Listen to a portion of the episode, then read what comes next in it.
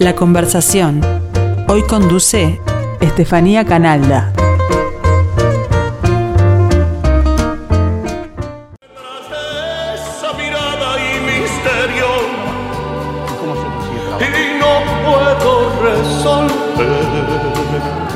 este gran misterio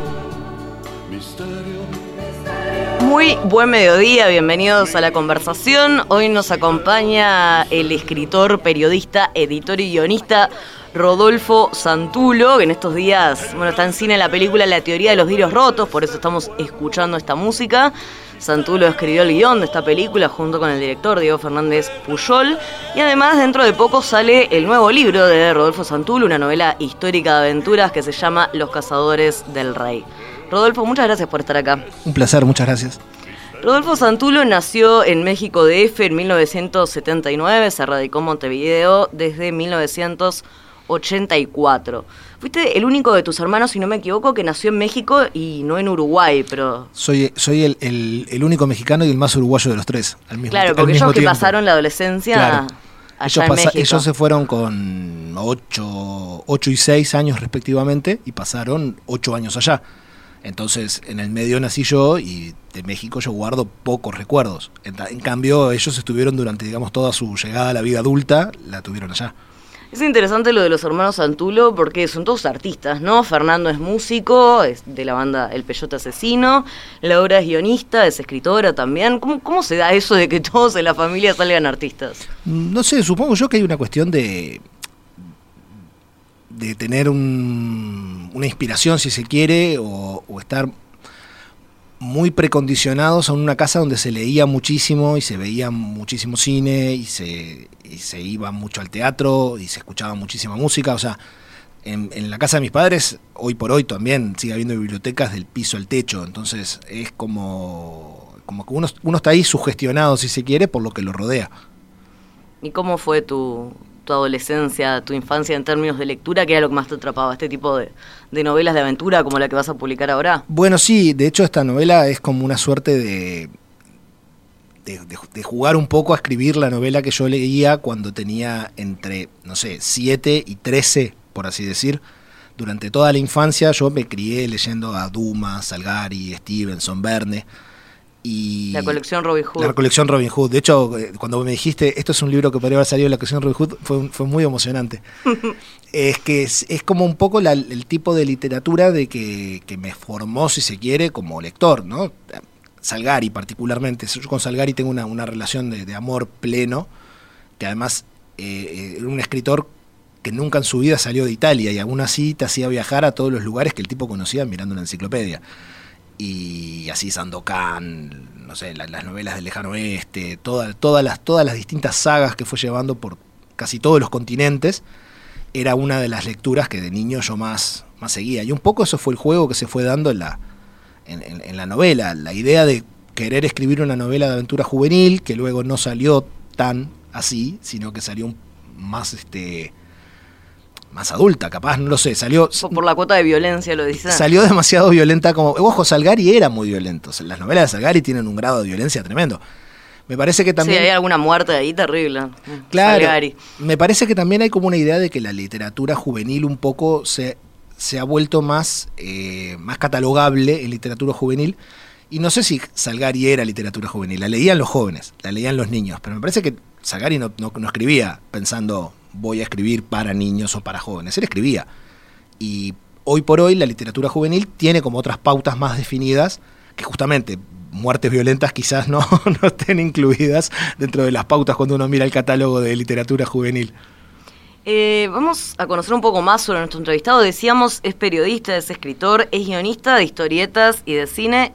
También es editor de historietas al frente del grupo Velero Fonte. Como editor, eh, por ejemplo, ¿cuál es el título que recordás con más orgullo? Bueno, como editor te diría que hay dos, que son, son los dos títulos que yo creo que fue definir, no tengo un sello de historietas porque si no, no puedo publicar mis historietas, sino tengo un sello de historietas para publicar historietas. Uno fueron las aventuras de Juan el Zorro, la adaptación que hizo Renzo Baira de, de los libros de Serafín J. García, que en- cuando Belerofonte en su primer año de existencia tuvimos la suerte de editar, en- editamos en dos tomos, la, primer- la primera parte, la adaptación que hizo Renzo, y, ta, y fue fenomenal poder decir esto existe, salía en Guambia, le damos un, un espacio, le damos una cabida y ahora existe como libro. Y luego fue empezar a editar hasta a Eduardo Macitelli y Enrique Alcatena, una dupla de historietistas argentinos, que son mm, notables, y para el momento que empezamos a editarlos, nos, un montón de sus libros habían quedado eh, solo en italiano, porque ellos, si bien son argentinos, producen para Italia. Y fue un momento donde la, la industria editorial argentina también había tenido una debacle y había mucha obra de esta gente y de otros autores que quedaba solo en el idioma que se publicaban en Europa. Y, y ta, ellos habían leído el libro de Juan el Zorro y nos ofrecieron material y fue como, mirá, pero esto es increíble. O sea, dos de los top de Argentina me- decían nos gustaría editar con ustedes. Entonces, el primer libro que sacamos de ellos se llamó Nubu y los Cuatro. Y también fue muy temprano, fue en el segundo año de Belerofonte. Entonces fue como un momento de decir, estamos editando muy buen material como editorial de historietas y no el que estamos produciendo nosotros, que un poco era como a lo que uno quedaba condenado. Hacías el sello para poder publicarte y terminaba siendo casi que una edición de autor permanente, por muy profesional que le hicieras. En cambio, poder decir, no, vamos a editar otra gente, fue como lo que yo creo que nos definió como editorial en ese momento. ¿Se vende cómic en Uruguay? Mirá, eh, hoy por hoy, no, Abrax Belerofonte, eh, o por lo menos yo estoy como un 80% retirado de la edición. Creo que sigue habiendo eh, títulos que por distintas circunstancias venden. Estoy pensando la trilogía de Prócer Zombie, por ejemplo, de los hermanos Silva. Claro, bueno, el libro de Cita El Rosa. libro de Cita Rosa unos años antes, Aloha de Mako, el Graf SP, Dengue. Hay como títulos que rompen el, nicho y escapan a esa venta que nunca es demasiado masiva y llegan a librerías y pasa algo. Hay como un fenómeno y se vende, se vende por encima de la media. Ahora, es una actividad eh, muy reducida. Es como pensar que podés vivir de la poesía o podés vivir de ensayos. O sea, el, el público que consumidor de historieta en Uruguay es reducido, salvo cuando la historieta rompe el nicho y por su propia temática llega a un lector este, neutro que no necesita ser lector de historieta, sino que con que sea lector alcanza. Y ahí sí, el libro, no sé, el Citarrosa mencionabas vos, es probablemente el título que más se vendió, por una cuestión de que trataba de Citarrosa también. Tu comienzo como historietista lo tuviste gracias a Smoris, tu primera publicación. El que puso plata Sí. fue, fue Smoris en 1999, ¿verdad? Era Montevideo Ciudad Gris. Sí, sí, fue. Yo trabajaba en el Teatro del Galpón en aquel entonces y había, había un trasnoche que se llamaba mm, Orientales la Patria o la Cumbia, que yo hacía el, hacía el traspunte, es decir, armaba el escenario para que Morris hiciera la obra. Entonces, como era en un trasnoche, entre que terminaba la obra principal y llegaba eso, teníamos mucho rato muerto en la cafetería del Galpón. Y un día estaba con un amigo discutiendo de personajes y no sé qué, y Morris nos escucha. Dicen, ¿de qué están hablando? No, una historieta que queremos hacer, que no sé qué, que tenemos el guion, pero estuvimos preguntando y sale tanto, ni me acuerdo cuánto es, sale tanto editarla. Y nos pidió el guion y al día siguiente vuelve y dice, che, está muy bueno esto. ¿Cuánto es que sale? Tanto. Bueno, yo lo pago. ¿Cómo que vos lo pagás? Sí, yo lo pago, yo lo pago. ¿Pero por qué? Nada, porque me está yendo bien y me gusta apoyar a la gente que hace cosas. Y fue tipo, pero flaco, jamás en la vida te vamos a poder devolver esto. Y dice, no importa, pongan en la contratapa, tenía un programa de radio en aquel entonces, llamaba Ajo y Agua. Se pongan en la contratapa un anuncio del programa de radio y es como que ta, estamos pagando publicidad. Y, y fue eso, gracias a él que empe- empezamos a publicar y pudimos sacar una revista que no, no salía de, de nuestro propio bolsillo, sino de, de la generosidad inusitada de Jorge Morris. ¿Y eso cuántos tomos tuvo? Quedó inconclusa, quedó inconclusa. Fue, hasta el día de hoy me encuentro cada dos por tres con alguien que compró los tres primeros números de seis y me dice, ¿y nunca la terminaste, hijo de...? Eh, sí, es que cometí el error que comete todo novato Serializar. no solo eso, y pensar, en lugar de decir voy a hacer algo por primera vez, y en lugar de pensar hago algo que empiece y termine en 20 páginas, para probar, total, es el primero que hago, imaginé una miniserie de 6 números de 25 páginas que no, nunca la llegamos, o sea, nos costaba muchísimo producirla. No, no, no producirla en, en términos de dinero, que realmente se dibujaran las 20 y pico de páginas, al mismo tiempo los dibujantes fueron cambiando. Yo creo que casi, casi me agarro una úlcera con 20 años. Fue, fue, una, fue una experiencia horripilante que me terminé jurando a mí mismo que nunca, nunca iba a volver a, a editar y me traicioné a mí mismo unos años después, sin dudar. Tenés siete libros de narrativa y más de 35 novelas gráficas. ¿La teoría de los virus rotos es la primera película que guionás? Mm, no sabría decirte, porque la escribí en un momento donde escribí varios guiones de cine, como cuatro, pero sin duda sí es la primera que se hace. Es la primera que sale. Es la primera que se hace. Bueno, Matufia surgió, Matufia, que es una, una novela tuya, surgió originalmente como guion. Claro, justamente convocado por Cote Beiroj, que quería tomar el caso real del atentado a Ricardo Gavito de hace unos años. Lo que yo armé, igual yo no llegué a escribir el guion, pero sí escribí un tratamiento muy detallado de, de toda la historia, que fue lo que terminó sirviéndome de base para escribir la novela. Pero originalmente Decías sí. que 46 escenas se habían convertido en en 46 46, 46 capítulos. capítulos, eh. Y en ese momento, en una entrevista creo que es de 2014, decías que ibas a, a tomar eso como modo de trabajo para tus, para tus futuras obras. ¿Lo hiciste? Lo hice, lo hice, no, no con tal grado de detalle, o sea, lo que pasó con Matufia es que tenía justamente las 46 escenas súper definidas y me di cuenta que respetándolas quedaba la novela armada, sin, que quedaba bien. Después lo que sí he hecho es escribir todo el libro en- de la misma forma, ¿no? En, en esta escena pasa tal cosa, tal cosa, tal cosa, en el capítulo siguiente pasa esto, esto, esto. Y lo voy siguiendo, pero no tan a rajatabla. O sea, he ido aprendiendo que no, si tengo que incorporar algo, cambiar algo, lo hago. Pero sí, para las obras de largo aliento, sobre todo narrativa, es lo que sigo armando. Armo como una especie de gran sinopsis detallada y eso me permite no solo tener ya todo decidido, sino poder interrumpir el libro un tiempo largo. Pasó con Los Cazadores del Rey. Cazadores del Rey estuvo parado casi que un año y medio. Porque nada, la vida me llevó a escribir otras cosas y, y había cosas, cosas más urgentes como pagar la luz. Y eso hizo que quedara ahí, pero ya, yo ya sabía qué pasaba, cómo seguía, cómo terminaba. Entonces, tener ese documento al que volver siempre me, me ayudó. Vamos a, a conocer un poco más acerca de, de Rodolfo Santulo. Sus hobbies son el fútbol, los videojuegos y los juegos de caja. En cuanto a sus lecturas, algunos de sus libros favoritos son Cosecha, Roja, eh, Cosecha Roja perdón, de Dashiell Hammett, Las asombrosas aventuras de Cavalieri Clay de Michael Chabon, El asesino ciego de Margaret Atwood, La conjura de los necios de John Kennedy Toole, Los mitos de Cthulhu de Lovecraft, El conde de Montecristo de Alejandro Dumas y Los peligros de fumar en la cama de Mariana Enríquez. En series, algunas de sus favoritas son The Wire, Mindhunter, The Deuce, Bosch, El Terror, Gravity Falls, Primal Rome, Deadwood, Firefly, The Shield, Scrubs y Seinfeld. En películas, It's a Wonderful Life, El Exorcista, Los Cazadores del Arca Perdida, Todos los Hombres del Presidente, Historias Extraordinarias, Entre Copas, Gosford Park, El Espinazo del Diablo y ¿Dónde estás, hermano?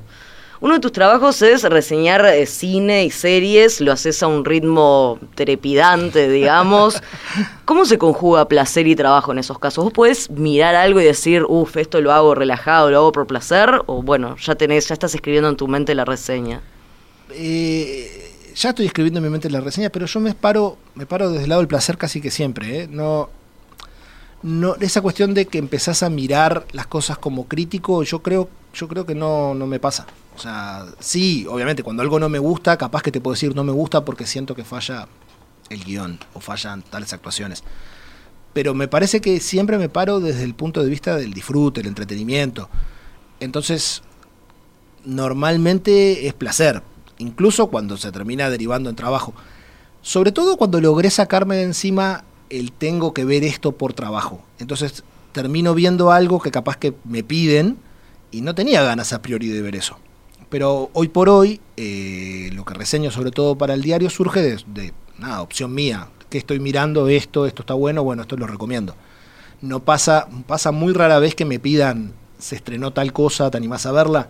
Y ahí incluso mi editor Lagos eh, tiene como claro que me gusta. Entonces, si él me recomienda que vea algo es porque imagina que me puede gustar. Hace unos años no estaba tan definido y a veces me tocaba ver algo que no tenía el menor interés y no lo pasaba bien y ahí sí, el placer se iba al demonio. Pero hoy por hoy está como muy, muy unido el hacerlo por disfrute. Es como las reseñas que yo hago en las redes sociales son puro disfrute. Yo eh, simplemente voy comentando lo que veo. En gran parte porque lo empecé haciendo como un juego y me parece que hoy por hoy, unos años después, hay como una especie de comunidad, por así decir, de gente que acompaña las reseñas y sugiere cosas y comentan, y lo hace como muy divertido, es como una especie de cineclub que va en Facebook. Yo siempre sigo tus recomendaciones. En for- general, en general parte. coincidimos, a veces no, pero. Eh, bueno, eso es Pero bueno, se descubren cosas, ¿no? es parte del asunto, sería imposible coincidir todo el tiempo. Pero bueno, justamente me parece que yo he, recibido muchas recomendaciones a partir de ese espacio que, me han hecho encontrar cosas nuevas. Entonces lo hago, lo hago por total placer y se deriva además en, una, una o dos notas semanales que van en la diaria, que ya eso es más parte del trabajo.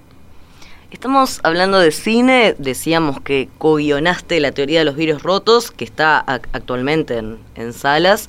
En cine hay mucho que negociar, ¿no? Los equipos son muy grandes, hay temas de presupuesto, temas de locaciones, temas de que la última palabra la tiene el director. ¿Te sentís menos libre haciendo, vinculándote al cine que haciendo, por ejemplo, una novela? Eh, sí, sí, sí, pero me parece que es algo natural en lo que uno, a ver, no me voy a hacer el superado, es un proceso que uno va aprendiendo, que, que en, en su momento me costó. Pero yo creo que tengo en el medio la historieta, que es como un término medio. Porque si querés hacer algo donde vos seas el único que decide, escribís una novela. Y ahí como mucho, eventualmente habrá un editor que te dirá, hagamos tal cambio, pero es, es una relación mano a mano. Ya cuando haces una historieta, vos planteás una historia que va a ser interpretada por un dibujante, y una cosa que yo fui aprendiendo con los más de 20 años haciendo historieta, es que cuanto más el dibujante se involucra, mejor es el resultado de la historieta. Hay como que someter el ego. El resultado es lo que importa, no que vos quisieras contarlo de tal manera. Vos querés contar algo. La forma en la que lo querés contar, eso es- está bien que se vea nutrido por la colaboración del dibujante. Y en el caso del cine es como eso diversificado en muchísima colaboración. Porque sí, en un principio está el guion y luego la última palabra la tiene el director, pero en el medio y está la participación de un montón de personas, desde obviamente los actores que van a dar su impronta a los personajes, arte, sonido, cámara, música. La música es increíble. La música la compuso Franny Glass, ¿no? Exacto, y, y sí. la, que incluso la una- interpreta Humberto de Vargas. Era una idea que ya Parker tenía en la primera idea del guion. Yo recuerdo diálogos, esto ya 2013, 2014, donde, me- donde había una secuencia y me decía, no, pero acabo de ver una canción que lo explica. Yo decía, ¿de qué me estás hablando? No, no, acabo de ver una canción, vas a ver, vas a ver. Es increíble la progresión porque además la, la- la música como que empieza a hablarle al protagonista en cierto momento de la Bueno, película. eso, eso Parker, que Parker es Diego Fernández Puyol, así le dicen, eh, lo tenía decidido, pero desde un primer momento.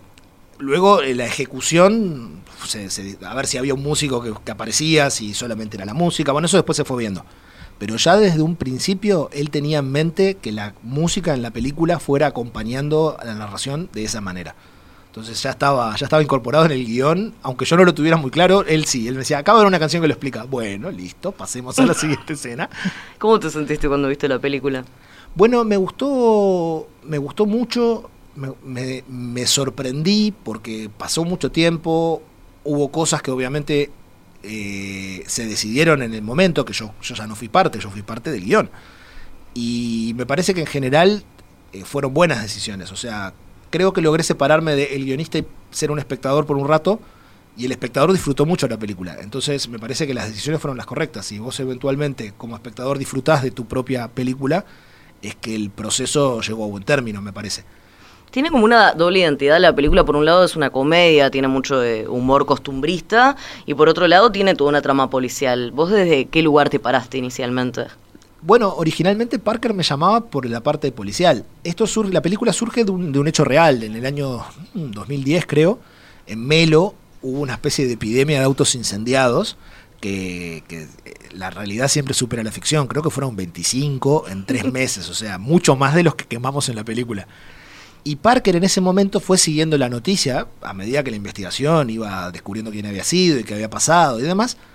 Y cuando él me llama me dice que tiene ganas de hacer algo con eso y que involucrará además la teoría de los vidrios rotos, una teoría que eh, explica que una vez que vos rompes un vidrio como que habilitás a que el, el caos se produzca.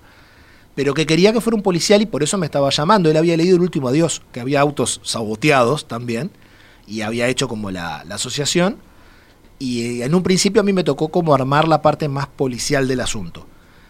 Pero yo escribo con mucho humor también. Mm. Entonces fue como natural que la, la impronta fuera humorística Y ya después en el rodaje Parker toma la decisión de que fuera francamente una comedia. No una comedia soterrada, no una comedia dramática, no, no, que fuera una comedia que va desde de- decisiones este, visuales, como el pelo de Mendizábal, por ejemplo, que es un platinado amarillo espantoso, o la secuencia donde Fancini aparece en la luna, o sea, cosas, cosas que ya son decisiones, que por ejemplo en el guion la de Fancini en la luna no estaba en la luna, era un- una especie de delirio que tenía el protagonista en un mirador, pero no se especificaba así, estaba la canción, eso seguro.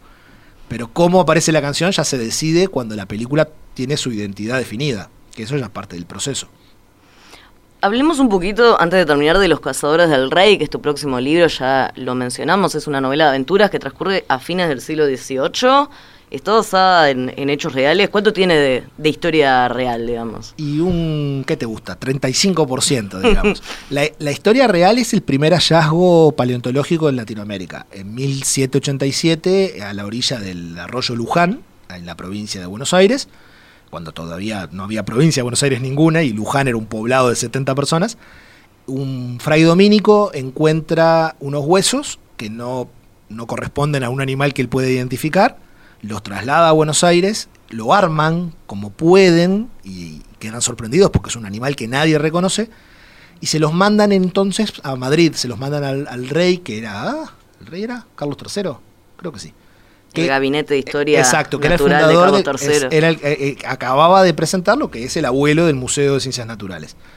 Y lo que pasa es que el rey, al recibir estos huesos, eh, encomienda se case un animal de estos vivo para poder este, tenerlo como parte de su museo. Hasta ahí la historia real, porque justamente que, que era imposible, el animal llevaba 10.000 años extinto, era un poco era un megaterio, era un poco difícil de cazarlo. Te estás spoileando, ¿no? No, no, no, todo esto usted lo encuentra, todo esto usted lo encuentra en Wikipedia. Lo que yo imagino es esa partida de caza. La partida de caza de un animal incazable, digamos. Es- y te aferraste a este, a este fraile dominico, digamos, para, Claro. para crear un protagonista. A él y, y aparece el virrey, el virrey de Loreto, que era el virrey en aquel entonces, aparece el alcalde de la villa de Luján, o sea, los nombres que tampoco son tantos los nombres que han pasado los doscientos y pico de años de historia, eh, los nombres que todavía estaban ahí en lo que yo pude investigar, los, los, los mantuve.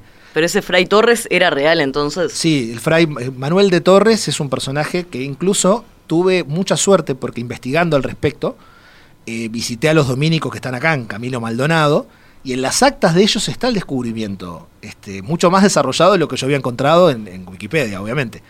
Y pude ver de primera mano en las actas de los dominicos todo el registro que se hizo en aquel entonces por mm, letra propia de Manuel de Torres y cómo siguió después unos, un par de años la investigación de ese animal. Que obviamente no, no había ni siquiera el conocimiento científico para poder de- detallar qué era. No lo logra, o sea, logran decir que los huesos tienen como una antigüedad este, exorbitante. Pero estamos hablando de que no había, no había carbono 14 para saber la antigüedad o no había ninguna, ninguna manera de estudiarlo.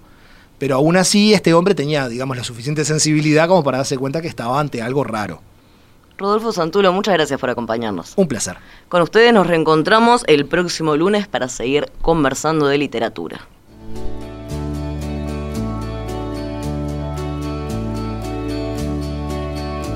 Misterio. Miro tus ojos y veo misterio. Misterio. Miro tus ojos y veo misterio. Misterio. Detrás de esa mirada y misterio. Y no puedo resolver este gran misterio. Misterio. Miro tus ojos y veo misterio. Tus ojos. El gran secreto de este pueblo. Misterio. Detrás de esa mirada y misterio. Y no puedo resolver este gran misterio. Y no puedo resolver Instagram. Mi